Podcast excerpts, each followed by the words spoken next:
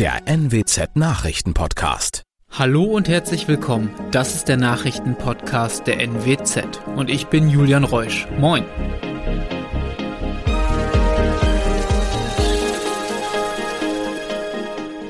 Und das sind die regionalen Themen des Tages. Impfpflicht gilt auch für Handwerker in Kliniken.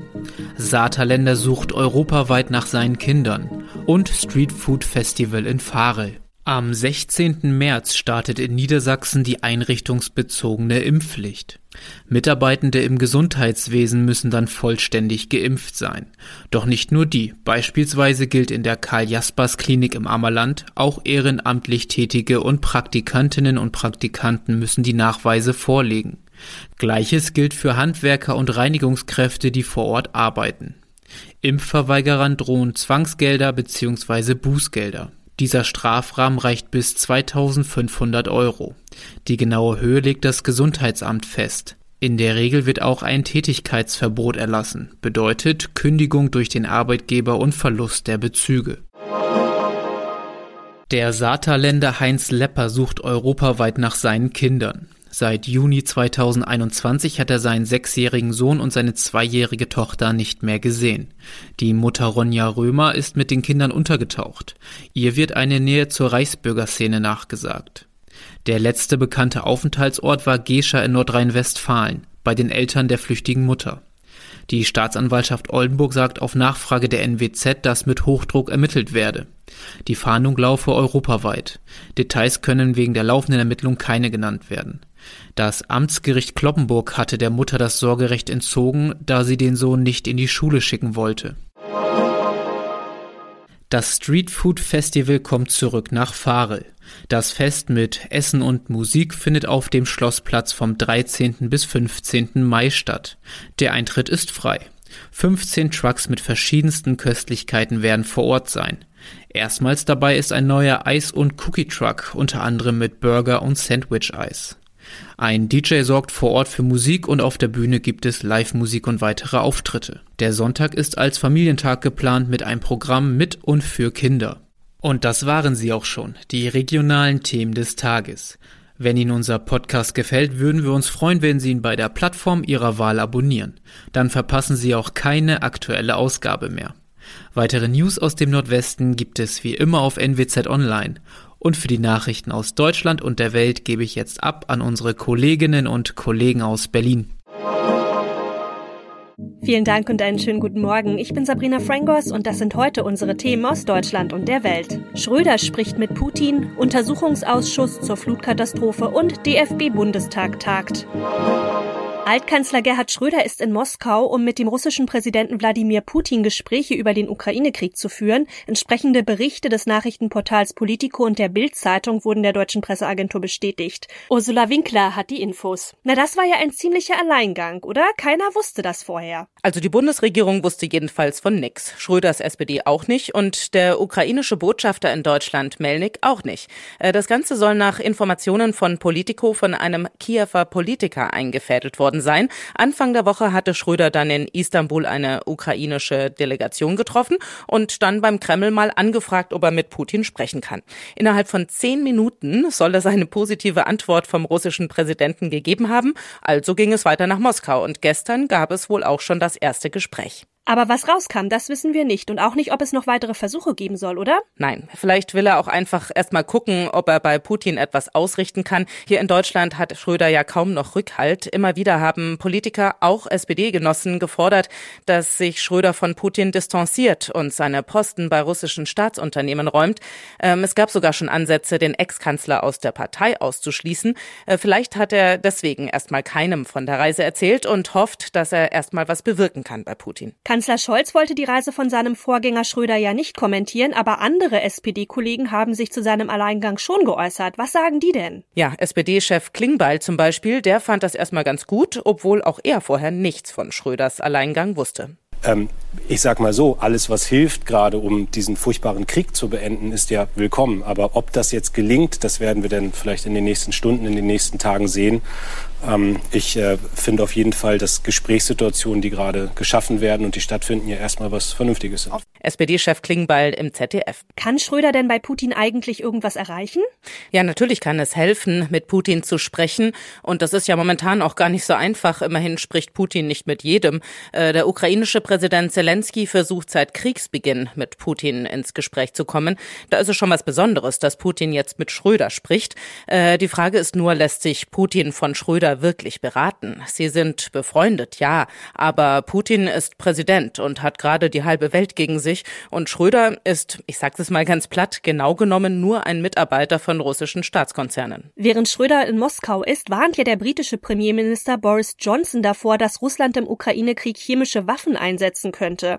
Auch die USA sind sehr besorgt. Kursierende Propaganda aus Moskau über die angebliche Produktion von Massenvernichtungswaffen durch die Ukraine könnten ein Vorwand sein, um diese selbst einzusetzen, sagte der stellvertretende amerikanische UN-Botschafter Jeffrey Prescott. Tina Eck berichtet aus. Washington. Die Warnungen aus den USA und nun auch aus Großbritannien werden immer drängender. Man sollte sehr genau Ausschau halten, ob Russland möglicherweise chemische oder biologische Waffen in der Ukraine einsetzt oder eine Operation unter falscher Flagge startet, sagte der UN-Vertreter.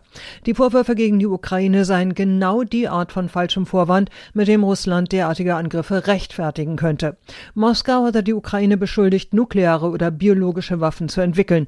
Den Vereinten Nationen und internationalen Faktencheckern ist nichts dergleichen bekannt. Außerdem haben die Staats- und Regierungschefs der EU-Staaten den Hoffnungen der Ukraine auf einen raschen Beitritt zur Europäischen Union ja einen deutlichen Dämpfer verpasst. In der Erklärung des EU-Gipfels in Versailles heißt es zwar, die Ukraine gehört zu unserer europäischen Familie. Konkrete Zusagen an Kiew mit Blick auf einen schnellen EU-Beitritt wurden jedoch auch nach den rund achtstündigen Gipfelberatungen nicht gemacht. In Mainz kommt ja heute der Untersuchungsausschuss des Rheinland-Pfälzischen Landtags zur Flutkatastrophe zusammen. Als Zeugin soll unter anderem die damalige Landesumweltministerin und heutige Bundesfamilienministerin Anne Spiegel befragt werden. Tanja Wagner mit den Infos. Machtpolitisches Taktieren oder richtlinienkonformes Handeln. Die Meinungen über das Verhalten der heutigen Bundesfamilienministerin während der Katastrophe gehen auseinander. Für die eine Seite belegen Chatprotokolle zwischen Spiegel und ihren Pressesprechern, dass die damalige Umweltministerin versucht hat, sich aus der Verantwortung zu stehlen. Der anderen Seite zufolge sollen alle Informationen, alle Warnungen in der Flutnacht vor Ort vorgelegen haben und das Katastrophenschutz und nicht Umweltministerium zuständig war. 135 Menschen waren durch die Sturzflut im Ahrtal ums Leben gekommen. In Bonn tagt ja heute der DFB-Bundestag. Die Delegierten des Deutschen Fußballbundes wollen ja einen neuen Präsidenten wählen. Mal wieder, muss man eigentlich sagen. Thomas Thonfeld weiß mehr. Vier Präsidenten mussten in den vergangenen zehn Jahren vorzeitig gehen. Beim DFB soll der neue jetzt vor allem für Ruhe sorgen. Wie stehen denn die Zeichen dafür? Also egal wer es wird, auf jeden Fall wartet eine Mammutaufgabe auf den neuen Präsidenten, denn die vergangenen Jahre waren überschattet von Querelen und Postenrangeleien, die zweifelhaften Millionenzahlungen vor der WM 2006 sechs sind immer noch nicht endgültig geklärt. Letzte Woche gab es dann mal wieder eine Hausdurchsuchung in der DFB-Zentrale. Das Image ist im Eimer. Also da hat sich einiges angesammelt, was den Spitzenposten jetzt nicht gerade vergnügungssteuerpflichtig macht. Ungewöhnlich ist ja auch, dass es beim Bundestag zu einer Kampfabstimmung kommt. Bernd Neuendorf kommt aus dem Amateurlager und gilt als Favorit. Sein Gegenkandidat Peter Peters kommt aus dem Profibereich und war ja lange auch Finanzchef bei Schalke. Ja, wer wird's denn nun? Im Normalfall wird's Neuendorf, weil die Vertreter der Amateurverbände die deutliche Mehrheit beim DFB-Bundestag stellen. Bernd Neuendorf ist seit drei Jahren Präsident des Fußballverbandes Mittelrhein, bringt aber auch Erfahrungen aus der Politik mit. Peter Peters, der ist dagegen seit vielen Jahren in der DFL und beim DFB aktiv, zuletzt ja auch als Interimspräsident des Verbandes. Und deshalb, so sagen auch Kritiker, könne er schlecht für einen Neuanfang beim DFB stehen. Inwieweit hat das eigentlich alles Einfluss auf die Nationalmannschaft? Ja, direkt natürlich nicht, aber wenn die Mannschaft schlecht spielt, wie ja in der letzten Phase unter Joachim Löw bei und nach der WM 2018, dann kommen natürlich die Verbandsquerelen noch quasi on top und dann wenden sich die Fans umso schneller ab von der Mannschaft. Deshalb wünscht sich ja auch Bundestrainer Hansi Flick so dringend jetzt einen Neuanfang beim DFB, Aufbruchstimmung. Die hat er mit der Mannschaft sicher ein Stück weit schon erzeugt durch die Spiele unter seiner Leitung, aber es würde seine Arbeit sicherlich auch erleichtern, wenn im Umfeld Ruhe wäre. In unserem Tipp des Tages beantwortet der Fachanwalt für Arbeitsrecht in Düsseldorf Ulrich Sittert Fragen zum Thema Hilfe für Ukraine-Flüchtlinge. Im ganzen Land helfen ja Freiwillige den Geflüchteten. Einige fahren sogar an die polnische Grenze, um Hilfsgüter dorthin zu bringen. Kann man sich vom Arbeitgeber freistellen lassen, wenn man etwa am Bahnhof Geflüchteten helfen möchte?